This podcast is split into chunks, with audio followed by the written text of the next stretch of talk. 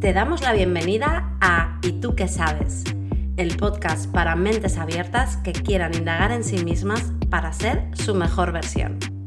¿Nos acompañas? Somos Marina Montiel y Tania Carmona. Y te invitamos a encontrar sentido a tu vida de manera divertida. Síguenos en Instagram en y tú que sabes podcast para conocernos mejor. Hola, buenos días Marina, ¿qué tal estás? Hola Tania, ¿qué tal? Muy bien. Hola, mentes abiertas. Bueno, ya estamos aquí un día más, un episodio más. Y hoy hablamos de victimismo versus responsabilidad. Marina, ¿qué sabes de esto? Para empezar voy a leerte una frase de Eric Fromm que dice, el victimismo es la filosofía de vida de quienes temen tomar las riendas de su vida. ¿Qué te parece? Yo creo que define todo lo que íbamos a hablar. Sí, ya está, ya hemos terminado. Sí, me parece la frase, vamos, para ponerla por ahí y verla continuamente repartirla. los buzones. Sí, sí, sí. Además, em, era, bueno, hoy he estado hablando mucho de eso y tengo que reconocer que cuando me adentré en todo este mundo, era como, o sea, a ver, sigo siendo intensa, pero era como que no era benevolente con la gente que me venía haciéndose la víctima. O sea, cuando yo lo he hecho durante un montón de tiempo. Es decir, cuando la gente está en la queja. Que no lo es que eso, cuando la gente venía y se quejaba de algo, era como. Pero tío, levántate, toma acción, pon tus planes y es. ¿Y ahora no? ¿Es para ti así? Sí, pero que antes era como que era muy exigente con la gente y como que le decía que no me cuentes tu vida y te levantes del sofá y hagas las cosas. Era como que era intransigente con eso.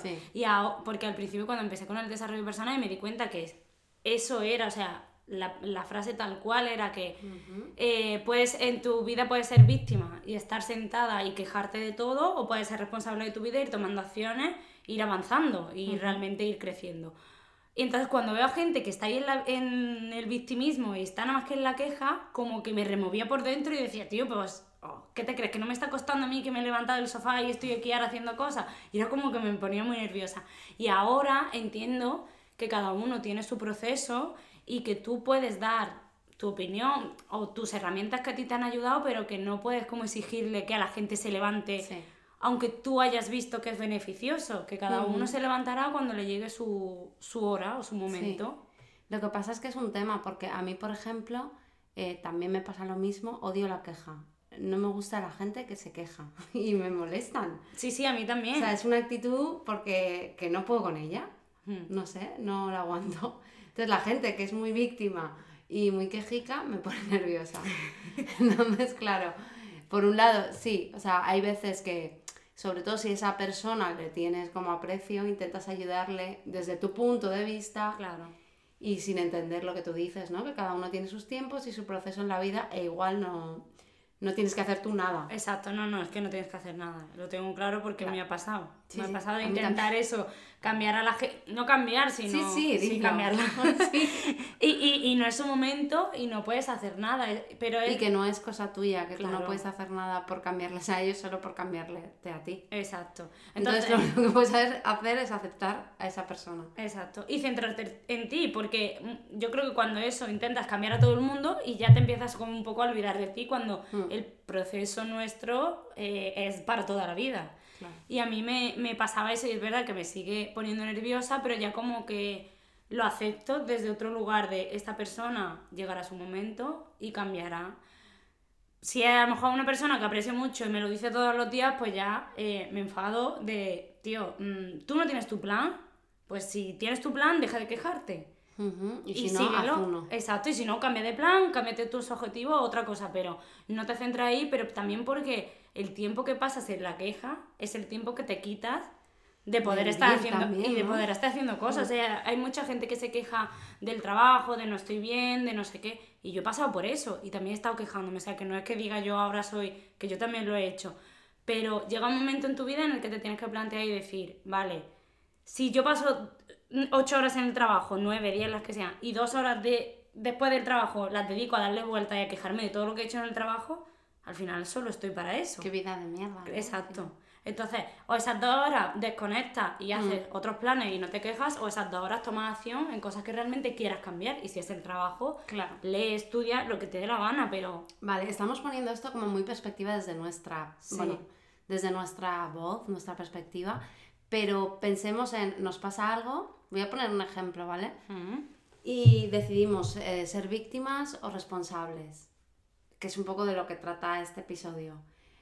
Por ejemplo, te voy a... ¿Tienes algún ejemplo tuyo o te pongo un ejemplo imaginario y vemos como... Un ejemplo de que decida... De que te haya pasado algo y haber pasado desde el victimismo a la responsabilidad. Haber hecho, hecho esa transición de un punto a otro, porque al principio, te voy a poner un ejemplo, por ejemplo, conmigo eh, hace mil años, a mí me robaron dos motos.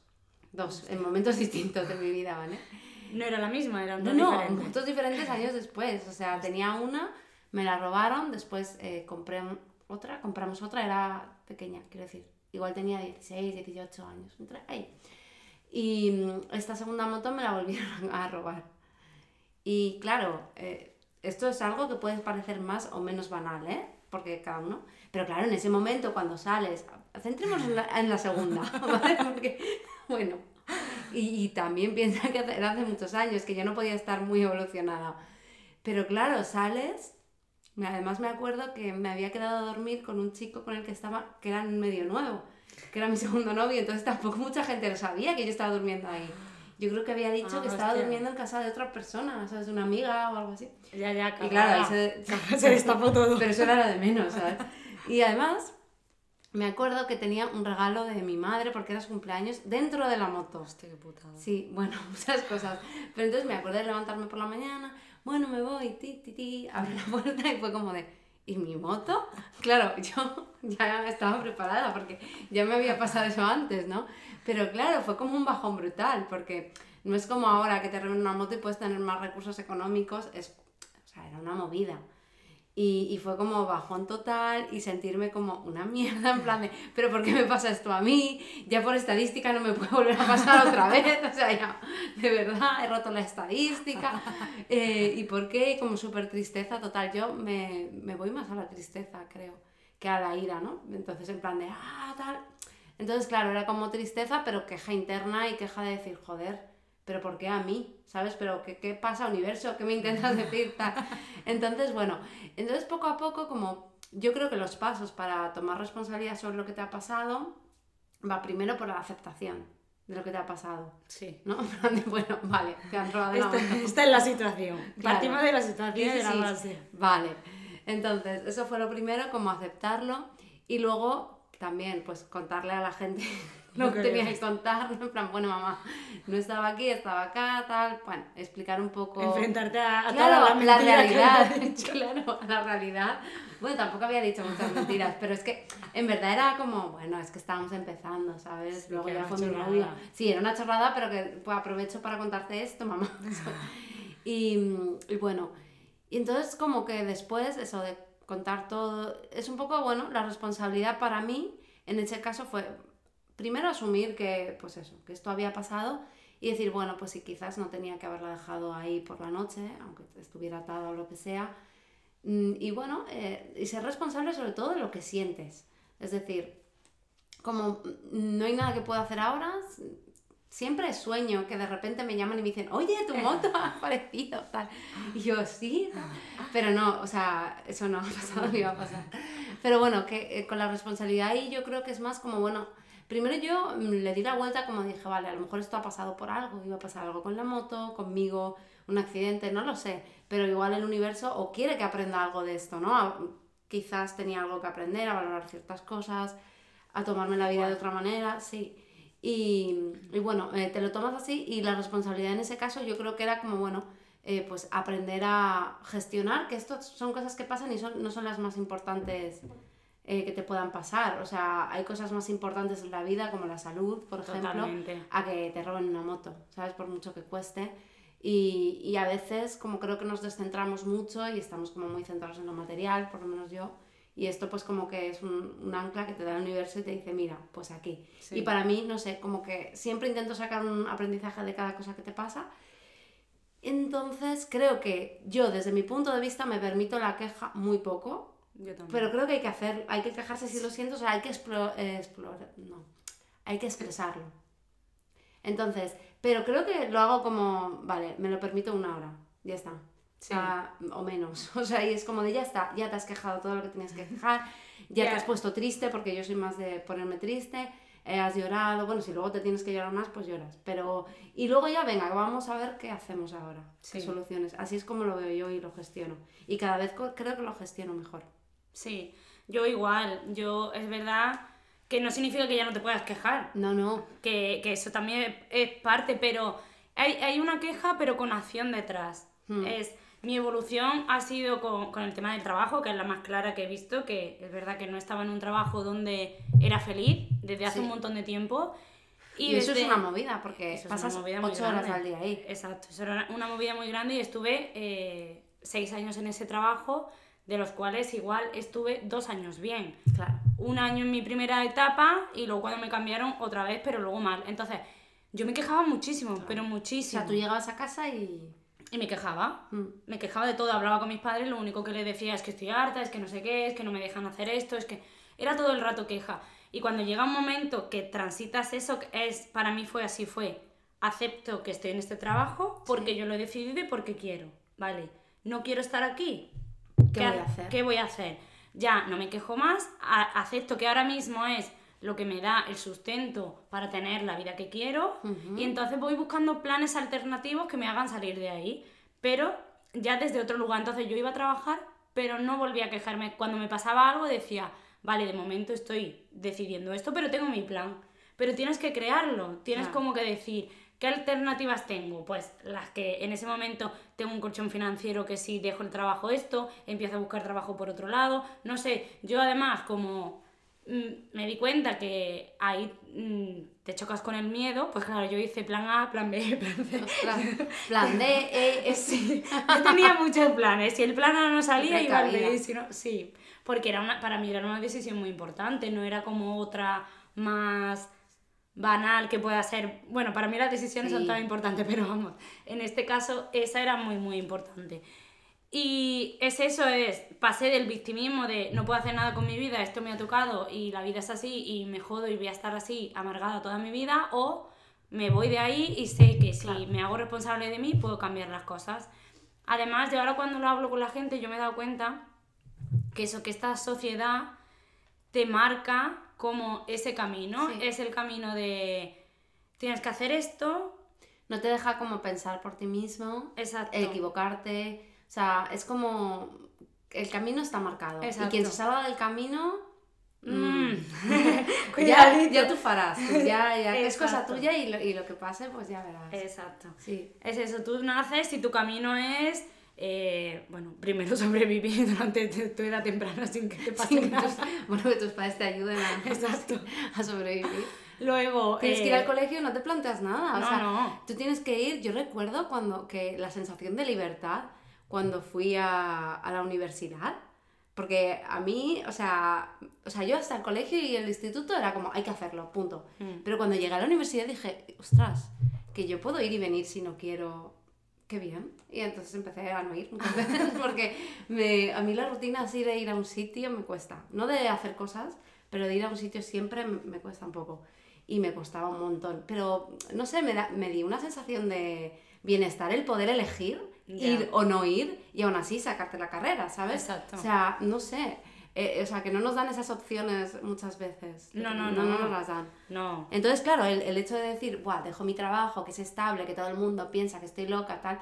Claro, aparte de todos los miedos, pero es una acción necesaria si quieres construir la vida que tú quieres. Claro. Que no a lo mejor hay que hacerlo así, que cada uno lo tiene que hacer a su Exacto. Pero es como que te sales del camino, porque el camino era eh, estudiar la carrera, tener un trabajo fijo y quedarte ahí. Total. Entonces te tienes que salir. Y salirte conlleva, para mí, hacerte responsable de ti, porque ya no hay nada. Ahora mismo es mi sensación. Yo no tengo nada que me sustente o que me sostenga si no soy yo misma. Total. Entonces es como, hostia, ahora sí que estoy cagada de miedo, como en el vacío. Es como, es como si me sintiera que debajo no tengo nada como si tuviera un círculo negro alrededor mío. es que creo que siempre me siento así. O sea, siempre me he sentido así. Claro, es que luego yo creo que cuando eso lo evolucionas te sientes hasta cómoda ahí en esa... Es como... Eh, aprendes a vivir en la incertidumbre. Exacto. Y esa adrenalina... Es como tu vida es así. Claro. Porque yo, por ejemplo, que la gente le sorprende, yo realmente no he trabajado para nadie, ¿no? Gente me ha preguntado, ¿tú antes qué hacías? Y yo, pues es que yo siempre he hecho visión natural. sí que es verdad que he hecho Oh, Lunita. Tú también, cariño. Eh, sí que he hecho, mm, por ejemplo, trabajos mientras estaba en la universidad. He hecho de todo, ¿eh? O sea, eh, me acuerdo que cuando vivía en Barcelona iba a que hicieran experimentos o sea, psicológicos. Sí, estoy muy fuerte. Así estoy, no, no. Era un amigo que estaba haciendo como una tesis, un doctorado, entonces nos ponía unos cascos. ¿Como cobaya? No realmente, no era como cobaya, pero lo que hacía era que nos ponía unos cascos y tú tenías que decir cuando oías un, o sea, oías un ruido todo el rato y cuando oías un estímulo tenías que avisar, o sea, dabas un clic y luego con una vibración en el dedo, era muy loco. Y luego también trabajé en Decathlon, trabajé en muchos sitios, pero yo nunca estaba a gusto trabajando, nunca. O sea, siempre sentía que mi creatividad estaba coartada, o sea, no me sentía bien. Pero bueno, era como de, bueno, estoy estudiando, así, una ayuda para lo que me pasan mis padres y me viene bien. Pero claro, cuando dejé la carrera, pues ya ahí dije, ostras, mm, esto ya es serio, ¿no? Te metes a trabajar para algo que no te gusta, que yo hice educación infantil y psicopedagogía, y dices, a ver, no quieres opositar, eh, no quieres eso, claro, tienes que ser también responsable de lo que quieres. O sea, ahí no me sirvió quejarme de esto es una mierda el sistema, porque a mí el sistema educativo no me gusta, pero quejarme de cómo es el sistema educativo, pues no, o creas uno nuevo o te sales y, vas a otra cosa. Y lo último, en verdad, que me pasó así de de queja, bueno, fuerte, de cambio tipo tú, fue cuando vivía en Reino Unido. Entonces, yo vivía en Reino Unido y estuve un par de años, primero en Edimburgo, que me encantó muchísimo, pero fue como cuando yo empecé a emprender, o sea, yo acabé la carrera y me fui allí. Y entonces, em, al principio trabajaba como de nani. Y eso me ayudaba, sí, pero eso me, me, gustaba y me, porque me daba libertad, en plan, era como muy fácil, estaba con los niños, me gustaba. Y tenía varios niños, o sea, como eh, horarios diferentes con diferentes ¿Y qué tal la relación con los padres? Bueno, eso es otro mundo, pero porque también son británicos. Sí, por eso. Sí, eh, hay de todo. Si quieres de esto, puedo hacer un capítulo aparte. Pero había de todo, ¿eh? La verdad. Pero bueno, eso también es cultural. Y luego mm, nos, eh, nos mudamos a Cardiff, a otra ciudad, y ahí empecé mi queja porque yo ya había empezado a emprender a la vez que trabajaba como nani, pero yo llegué a Cardiff y todo me iba mal. Era como, todo lo bien que me iba, sí, es que es fuerte, ¿eh? yo me tuve que ir de allí porque yo no estaba, ¿sabes? No estaba bien ni como yo soy, pero todo lo bien que me había ido en Edimburgo, en plan que también trabajaba para agencias de guarderías y cosas así, y me gustaba porque a mí lo que me gusta siempre es la libertad y flexibilidad y me la daban. Era como yo decía cuándo podía trabajar y eso me molaba. Hombre. Sí. Y entonces, eh, una vez llego a Cardiff, como todo problemas, en plan, para trabajar en la agencia de allí, mm, tardé cuatro meses en que me aprobaran los papeles, en plan, pues que hacen miles de comprobaciones, que la burocracia británica es un poco loca, y me costó mucho, pues, conseguir todas las proof of address, se llaman, ¿no? Pruebas de dónde vives. Luego, eh, los antecedentes, todo como, yo digo, jo, llegué a Edimburgo y todo fue rodadísimo, y llego a Cardiff, que la ciudad no me gusta, y me pasa todo esto. Y entonces yo trabajaba, al final conseguí trabajar en guarderías. Aparte, pues mis clases de yoga, yoga y empezaba a emprender, ¿no? Llevaba, el año anterior había emprendido, pero presencialmente y ahora este año ya online. Era como me lo estaba preparando todo. Y entonces, claro, eh, todo me iba fatal. O sea, era como de, eh, estaba en las guarderías y yo estaba amargada. O sea, estaba ahí como mirando al infinito, cuidando niños, como que me sabía fatal porque decía, estos niños se merecen algo mejor, ¿sabes? Y yo solo pensaba en mi emprendimiento, en visión natural, visión natural, tengo que hacer esto, lo otro, tal. Y estaba amargada y claro, llegaba a casa y me ponía a trabajar en lo otro, pero tenía una actitud como muy de la queja, de es que aquí esta ciudad es una mierda, no hace sol, eh, esto es lo peor, la gente es antipática, no me dan oportunidades, pero claro, eh, estuve así un par de meses y dije, mm, así no vas a crear nada bueno. Claro. Entonces ya tuve que tomar la decisión de irme. O sea, dije, vale, eh, voy a irme, voy a empezar de cero en, en, España, en Alicante, voy a emprender allí online porque me siento más a gusto, la ciudad, mm, o sea, donde me voy, el clima es mejor y me siento más a gusto como para hacer algo así, un proyecto así y así no voy a tener que, o sea, al final tomé decisiones y cambié mi vida Exacto. y tomé riesgos, porque me fui a emprender con cero, ¿eh? ya lo loco. Pero yo creo que, bueno, no me ha salido mal. Claro, no, es, que tienes que arriesgarte. Hacerte responsable de ti significa arriesgar y tener miedo. Sí, además a mí no me gustaba cómo era la Marina quejica. Claro. ¿Sabes? O sea, muy víctima. En plan, es que no tengo dinero aquí, es que no hace sol, es que mira, porque me pasaban cosas para que. Porque la vida me estaba diciendo, vete de aquí, que no es tu sitio, ¿no? Pero me pasaban cosas que yo decía, ostras, qué fuerte. O sea, esta persona que me ha dicho que me da trabajo en su estudio de yoga de repente desaparece, me ignora, me pasaban cosas que yo decía, hostia, me estoy planteando, o sea, algo está pasando, pero al principio empecé a quejarme y a ponerme triste y a llorar y tal, y luego ya fue como de, a ver, ya está, ya está, tienes que tomar decisiones y la decisión fue irme. Y bueno, no sé, yo creo que, ah, no sé, supongo que depende de la tendencia que tengas, ¿no? De, de queja. Sí. Pero podemos identificar algunos eh, como momentos en los que tú puedes decir, estoy en la queja, aparte de, de lo que es quejarte en sí. A ver.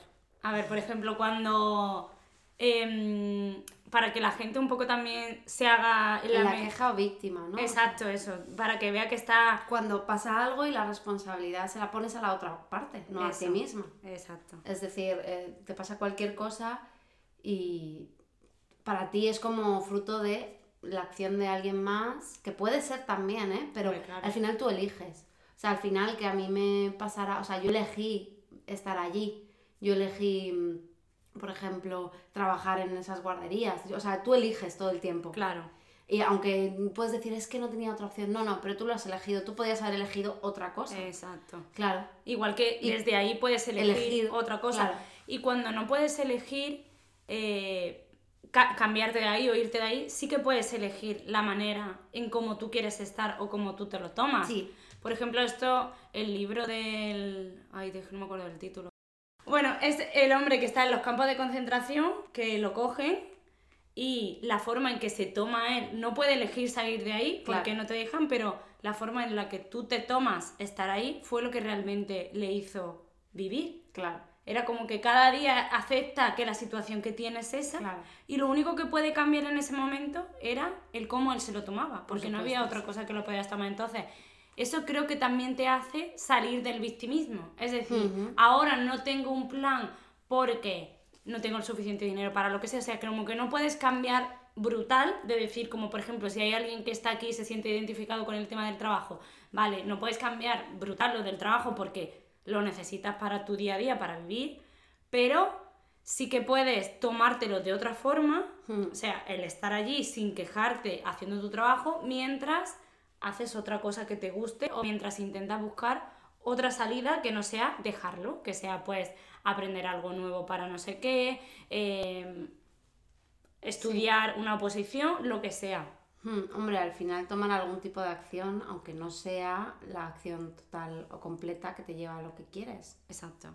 Hmm, a mí una frase que me dice mucho, que, es, que me gusta mucho, que es, eh, no puedes cambiar lo que te pasa, lo que te ha pasado, pero sí que puedes cambiar cómo te sientes al respecto de lo que te ha pasado. Entonces, se trata un poco de eso, ¿no? Exacto, de, de mm. cambiar el victimismo por la responsabilidad. Y luego también creo que va un poco con la, eh, la personalidad de cada uno. Porque yo, por ejemplo, por cómo soy y también por lo que he vivido y cómo he vivido, para mí la única opción era emprender así, un poco a lo bestia. En plan, era como de, bueno, y si no sale, pues ya veré cómo, ¿sabes?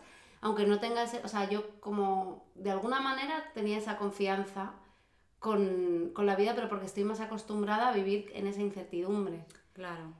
También creo que tiene que ver pues un poco la educación, el colegio al que fui, que mi colegio era un poco diferente, se fomentaba mucho la autonomía y la independencia.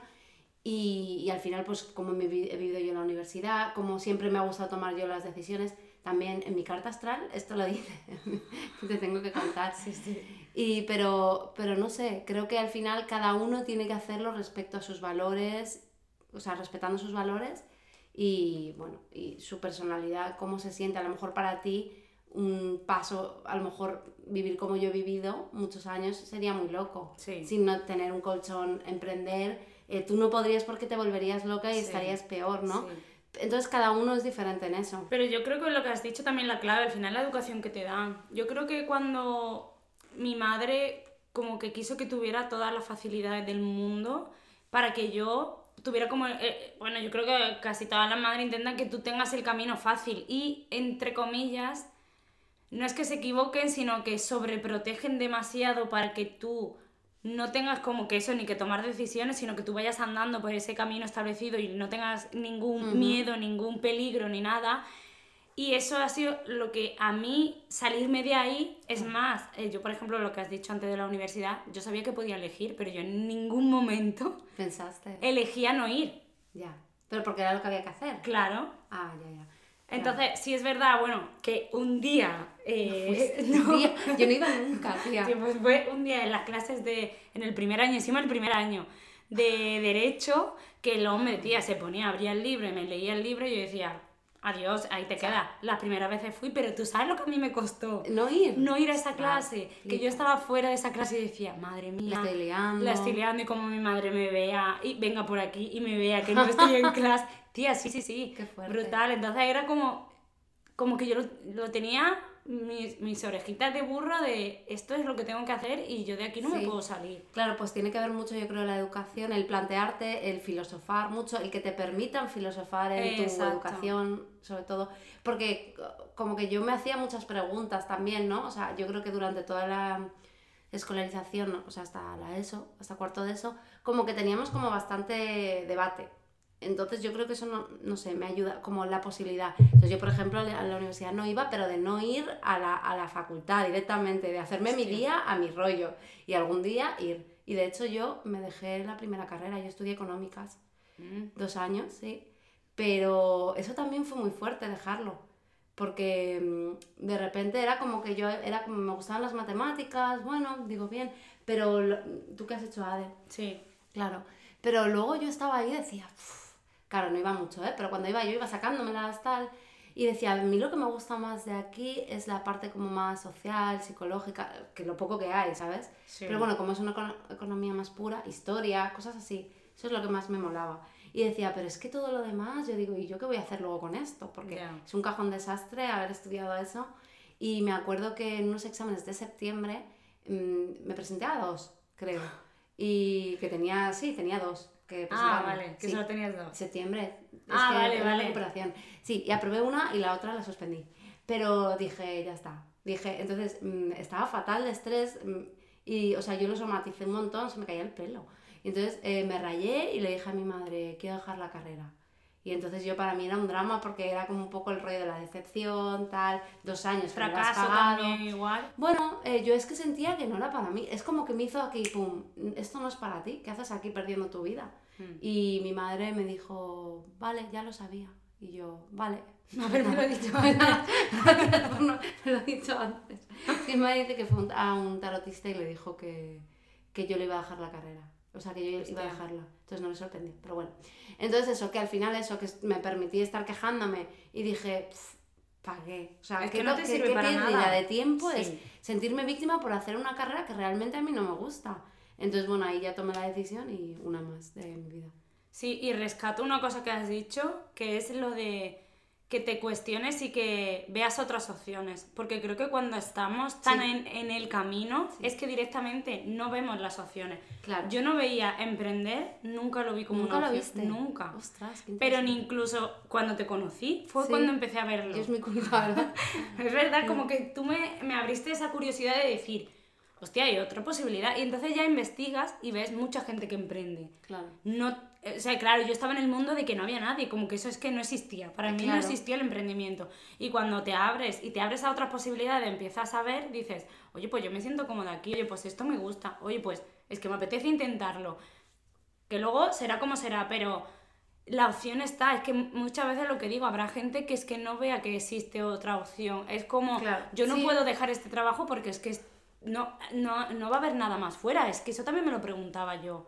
Es, sí como este, este es el único, no hay nada fuera, no puedo como, o, o he estudiado esto, entonces tengo que seguir aquí, no puedo cambiar como que tú ya veías tu camino hecho, ¿no? Claro, pero digo que hay mucha gente como, a lo mejor con la que hablo y que me dice a lo mejor eso, es como que no ve la opción de me puedo reinventar y hacer otras cosas. Puedo Pero mucha gente le pasa mucha, por eso es que... Me dicen, yo le digo, a ver, tú tienes habilidades, o sea, es que online puedes trabajar en mil cosas. Porque Exacto. mucha gente que le pasa, pues, tipo como a mí, ¿no? Que le gusta, que aprecia mucho su libertad, el poder organizarse su tiempo Y claro, un trabajo convencional te limita muchísimo, porque no, no se te suelen permitir eso, ¿no? Mm. Y la gente me dice, es que no sé qué hacer, es que y yo, yo es que solo veo opciones y posibilidades. Pero porque, no sé, pero porque, porque estoy ahí. Pero porque también te digo, yo solo tenía un plan A y para mí mi plan era emprender. Pero porque yo lo sentí en plan de, a ver, lo que quiero hacer es esto y esto solo se puede hacer emprendiendo. O sea, no me plante, nadie me va a contratar para hacer visión natural así de entrada. Y yo pues mm, dije, pues vamos. Pero claro, al final es eso, formas de vivir, de personalidad, de crianza, sí, sí, sí, sí, total. Diferentes. Sí. sí. Pero me parece tan guay. Ya, bueno, te tienes como otros retos y otros challenges. Sí, sí, sí, sí, sí, Claro, es diferente. Al final te enfrentas también a un montón de cosas, pero distintas. Claro, claro. claro. Mogollón. Sí. Pero es diferente, claro. Mm. Pues nada, os animamos a haceros responsables. Exacto. Pero eh, cada uno como, no quiero decir con cabeza, pero alineado a sí mismo. Exacto. Claro, para mí hacerlo así, pues como uno de mis valores es la libertad, eh, la independencia, tal pues como que tenía sentido hacerlo así. Exacto. Eh, va mucho conmigo. Mm. Pero si para ti no lo es, porque la seguridad es un valor, imagínate, Exacto. pues claro, hazlo de manera que sea seguro, pero hazlo. Exacto. ¿no? Es cuestionarte un poco realmente lo que quieres, dónde estás y si realmente lo que donde estás te hace feliz y si no, que sabes que te toca mover el culo. Es que es solo eso. Si es que... Y al final es que las personas que tienen esa personalidad de victimismo no crecen, al final no evolucionas. Si la tienes así siempre, es como que ahí te quedas. Sí. O sea... Yo creo que evidentemente todos pasamos por ahí. Sí, pero Ahí ya sabes que hay personalidades que tendencia victimista, que yo, la verdad es que esas personas es que no puedo. O sea, me mm. cargan mucho, pero porque choca mucho, yo creo que conmigo y con mi forma de vivir. Entonces, que lo que mi aprendizaje ahí es aceptación. Claro, claro. Lo que tú decías. Exacto.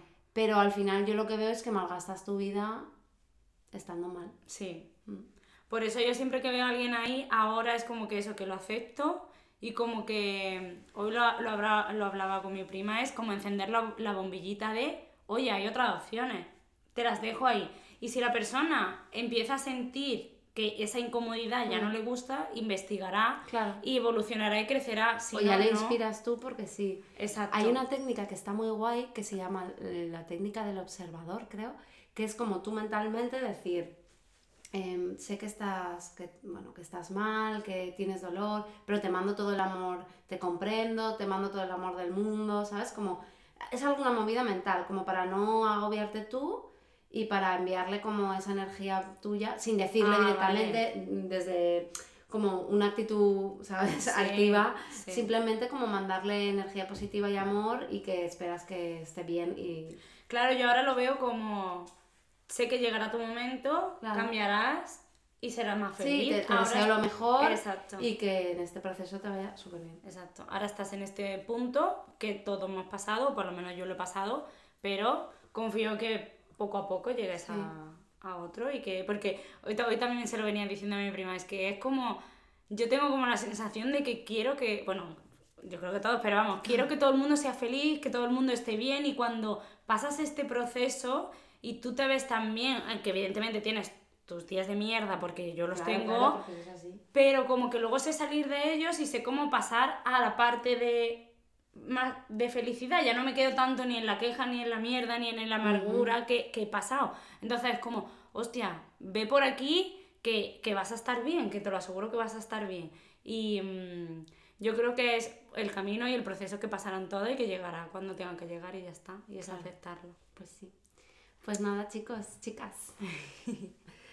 Muchas gracias por escucharnos, contadnos qué pensáis de esto en, story, en stories, no, eh, por mensaje directo sí. en Instagram. Sí, a mí me gustaría saber eso, si esto os ha servido para alguien, para que tome alguna acción y contarnos qué acción concreta habéis pensado hacer a partir de ahora. O qué estrategias tenéis para llevar esto mejor. Eh, contadnos un poquito, si queremos saber más. Y aquí nos despedimos. Seguidnos en las plataformas, en Spotify, Apple Podcast, donde nos estéis escuchando para darnos apoyos, apoyo y seguirnos también en Instagram en ituquesabes.podcast. Sí. Bueno, pues nada, mentes abiertas. Chao. Nos vemos. Chao.